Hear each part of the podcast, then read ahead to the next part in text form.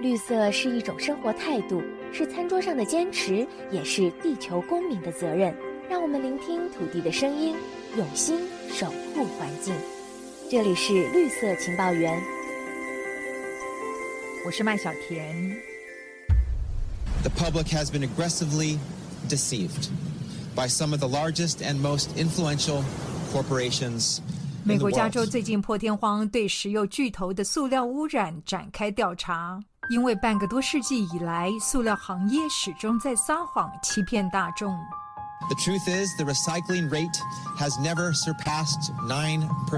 91% end up in landfills, are burned, or are released 加州检察长指控，全球塑料回收率从未超过百分之九，绝大多数的塑料进入了垃圾掩埋场，或是被焚烧，甚至是丢在环境当中。这些塑料最终分解成小到肉眼看不到的微塑料。最新国际研究指出，亚洲的黄海、东海都是污染热点，亚洲的小鱼干更是没有例外，都出现了微塑料这一款新口味。为什么亚洲餐桌的微塑料风险格外突出？我们邀请两位专家来谈谈。第一位是台湾中山大学海洋科学院院长洪庆章教授，洪教授您好。你好，主持人好。接下来是台湾海洋大学海洋生物研究所助理教授何英宁，何教授您好。是，你好。洪教授，我们知道海洋废弃物里面有高达八成是属于塑料的垃圾。国际研究陆续发现，海洋生物体内残留了微塑料。那么，为什么你们会选择亚洲各国的小鱼干作为研究对象？OK，因为大部分的研究对海鲜来讲，大部分都是着重在滤食的动物，比如说文蛤、牡蛎跟 mussel，台湾叫淡菜。那鱼的话，国外都是习惯吃。切片的肉。是，那所以说大家都比较少去关注到海洋食物链营养位阶较低的生物，所以我们的研究放在亚洲人喜欢吃的小鱼干，台湾、日本、韩国、中国、泰国啊、越南、斯里兰卡，那这个研究可以说是。第一次七个国家的领域来做，没错，大家都认为说小鱼干含有的钙非常丰富，对，大家就会觉得说吃小鱼干就补钙。然后还有一个，我们很喜欢吃这种小的鱼，比如说布拉喜啊，或者是丁香鱼，或者杏仁鱼干当零食来吃。最近也有很多产品都是用类似冷冻干燥的那种鱼干，吃起来脆脆的，很好吃。所以我们才会想要关心这一块。所以我出差就去。收集了一些亚洲各国鱼竿产品，探讨到底微塑胶在小鱼干的含量是多少。所以各个国家的小鱼干检测出来结果有什么样不同呢？各个国家的排名最多的就是日本，然后在中国、斯里兰卡，第四名是南韩，第五名是越南，那台湾是第六，泰国是第七。那就做出来，竟然是日本的最高。那这也是超乎我们过去的想象。我们都会觉得说，哎，日本的东西都比较好。那虽然小鱼干的含量可能会因为鱼的大小还有种类不同而有差异，但是我们测到日本的三种不同的鱼种，其实含量都相对来讲比较高。平均来讲，百分之七十几，就相当于说我们吃差不多一条鱼就有机会吃到零点七片的。塑胶为例，排名第二的中国，它的含塑的占比又是多少？中国的占比差不多有百分之四十左右，就等于说我差不多吃两条半的鱼，我就会有吃到一个塑胶为例。所以结果很令你们吃惊吗？这些小鱼干里面的做完了之后，才发现原来我们以为小鱼其实它是要吃浮游动物，就像藻类更小的鱼。含这个尾鱼、旗鱼，它们其实都是从小 baby 到十五公分、二十公分前，都是要吃肉眼看不到的浮游植物，然后接着要吃浮游动物。那小鱼也是差不多这个样子。我们本来以为说它有选择性，但是它可能就是误食了这个塑胶微粒，直接摄取进去。另外一个很有可能是浮游动物有很多体毛，那微塑胶也连在这上面。那小鱼来吃这些浮游动物，因为它主要是要吃老鼠类，海洋有百分之八十的浮游动物都是老鼠类。那这个老鼠类，我们实验室也养了很多，我们就把塑胶微粒撒上一些染色剂，我们就看到它就会来吃了。所以这个就很明显，间接证实我们的想法。这些小鱼干确实是从食物链里面摄食到塑胶微粒，要么就是它直接去吃的，另外一个就是它间接的吃了浮游动物，导致体内累积的这些塑胶微粒。洪教授，我们从各个国家的小鱼干的含塑量来看，是否可以投射出当地海域的微塑料的污染情形呢？这个是有一点点相关联性。我稍微来讲一下，南海水跟台湾东部的这个黑潮水，整年基本上都是往北流。好，那在东南亚这些国家，大家就可以想见，东南亚差不多有六亿多的人口，那印度有。十一亿还是十二亿？大陆有十三或十四亿。那这么多的人口台的这些塑胶，我们就假设进入海洋之后，都是被分解降解，慢慢的变成小塑胶为例，它就会南海就会一直往北流，黑潮也是往北流。那可以想见，可能很多东西，因为塑胶微粒，它在海洋的停留时间很久，几十年，它不容易被分解。特别是有一些更难分解的部分的，比如说这些 PET 保特瓶，或是保利龙，或者是那个塑胶袋，或是钓鱼线。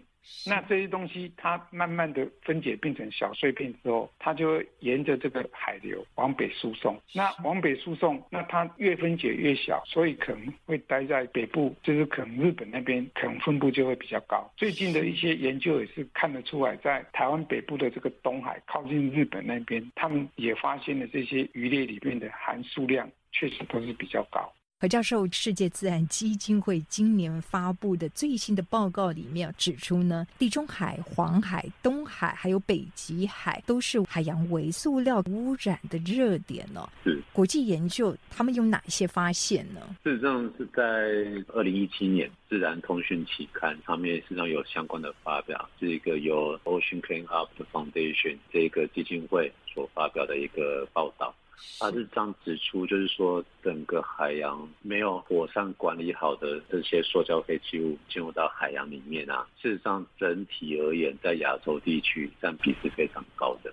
以全世界来讲的话，可能六七成在亚洲地区了。所以我想在这个海域里面是需要去注意的。那也跟着一些洋流啊。一些相关的一些海流的状况，有机会会在某些地方形成一阵所谓的热点。洪教授，所以就像您所说的，这跟海流、洋流以及整个亚洲它的人口密度比较高，都有相关联性。对，大致上是这样，没有错。因为它最后总是要有一个地方去。那我们当然科学家很关新的几个议题，就是说，第一个，他从哪里来？是第二个，它到哪里去？第三个就是说，它最后的宿命在哪里？假设是比海水密度大，它可能就会沉降下去。比如说，我们常在喝饮料的保特瓶，你可以看到海底的沉积物，有时候摄影机就看得到，哎，某一个保特瓶沉在那里。那有一些，它就随着这个大洋流，北太平洋就有两个，一个在日本外海这个地方，另外一个就是在夏威夷到加州的外海，就是我们有两大块长块，叫做海洋热色。两个都在北太平洋，一个是在我们的西北太平洋，一个是在东北太平洋，这样。是，所以这边就变成海洋中的新大陆了，被这些塑料垃圾给占据了。对。何教授，我们也可以看到另外一份研究报告呢，是二零二零年英国研究人员他发表的。这一份研究指出呢，在亚洲沿海捕捞的海产，它的海鲜受到微塑料的污染情形最严重。这是否也反映出亚洲海域的微塑料的污染情形？以全球的尺度来看的话，是比较明显。事实上，我们透过一些统计资料嘛，那也知道我们没有管理好的塑料废弃物在我们海洋里面是多的。那我相信，在这个综合的一个统计的报告里面，也相对的有看到这样一个趋势。然而也是要看说整体全世界对于这件事情的关注度。也或许我们在亚洲地区的这些研究人员对于这件事情是更加重视，所以我们也去做这一方面的调查。对，那也看得出来，的确在整个沿岸啊，或者是这些海产相关的上面，的确有找到这样子的一个现象。洪教授，我们刚刚提到说，黄海、东海都是属于微塑料的污染热点。中国我们分析的鱼种，这些小鱼干是属于玉金鱼，对，主要的聚集地其实正好就是在黄渤海这个海域，而且玉金鱼它是属于比较近海沙底的这样子的一个鱼类，这样是不是也反映出为什么你们在玉金鱼里面检测出来的微塑料相对的残留会比较高呢？是的，因为我们现在这个海洋塑胶为例，不只是在表面，中间也会有半悬浮的，底下也有，然后甚至连很深的外海都也发现它的踪迹。那我们有一个论点，就是说它一定要比海水的密度大才会下沉。那海水的密度是一点零二五克每立方公分的海。是，就是一点零二五。好，那我们一般来讲，那些塑胶袋其实它是比它轻，它应该是浮在上面，但它因为慢慢分解以后，会有所谓的生物膜，就生物会附着在上面，长了之后，它就会密度就变大了。那变大了，有时候又有一些矿物在里面，比如说管虫或者是藤壶，它附着在上面，它因为它的密度，它就是碳酸钙。它就会变大，可能哎就会沉下去。这些东西就是我刚讲的，有生物膜。它就会把塑胶就会带到水体。洪教授，那么根据你们的研究，这些小鱼干它含有的塑料的种类主要是哪些呢？我们只要以物理上来看，它有纤维，还有些是碎片，透明的碎片。那有些是像块状的，片一片不规则形状，主要是这三种。因为它这个东西要小于。以我们现在定义就是二十个 micrometer 以上，其实是肉眼看不太到。那假如以化学来分，就有 PE、PVC、PET 或是 PP 非常多哦，还有我们很多的衣服的纤维，那个东西就有时候是不容易去定性它，因为现在很多衣服都是不同材料的合成的纤维。那么以中国来说的话，玉金鱼分析出来的结果是，它含有塑料的种类比较多的是 PS，也就是我们常看到的食品包装的材料。PE 占比也很高，PE 主要是用来做包装的薄膜或者是塑料袋的。那还有 PET，PET 就刚您提到的，在饮料瓶上面是常用到的，所以这也反映出当地塑料的使用的一个形态。对，没有错，因为毕竟小鱼它的生命时。没有那么长，它不像尾鱼、旗鱼、鲨鱼这么长，所以理论上应该是可以看出当地的污染状况。那您推估这样的塑料主要来源是来自于哪一些管道呢？我们一般来讲，我们要进入海洋的热水，这些在河川旁边的，或者是我们讲排水沟。掉进去的，经过了很长的风化时间，日晒雨淋，这时候它就变脆。下大雨来，这时候它就被冲出去，所以这个时候它下去也可能就已经很破碎不堪。另外一个就是塑胶的这些残骸，不管是包装的也好，很多脚我们没有把它回收的很好，或是拿去烧的话。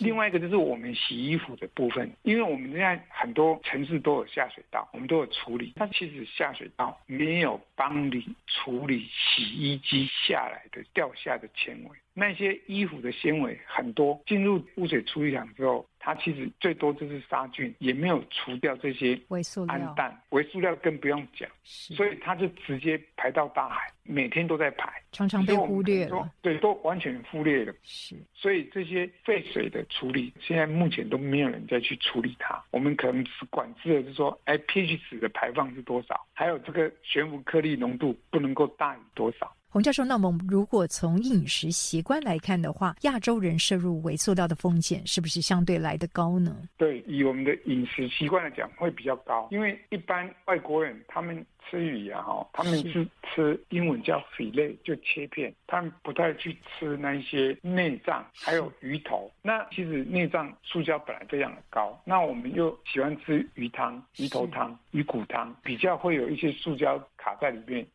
那小鱼我们吃很多啊，欧美的人是不怎么吃小鱼，小鱼就整只都吃下，都吃进去肚子里面了。对。何教授，所以生活在亚洲的我们，其实很快的这一些微塑料就又回到我们的餐桌上了，千万不能够就是掉以轻心。是，这是有可能的啦。那我们也是从源头去减量，那也想办法，不管在海上或者是防堵他们进入到海里面，这些部分都可以去花心思，让在海洋的微塑料可以越来越少。所以希望未来是可以朝着方向去做一个发展。这一场海洋微塑料风险还衍生出什么风暴？这里是绿色情报员，我们下周继续再聊。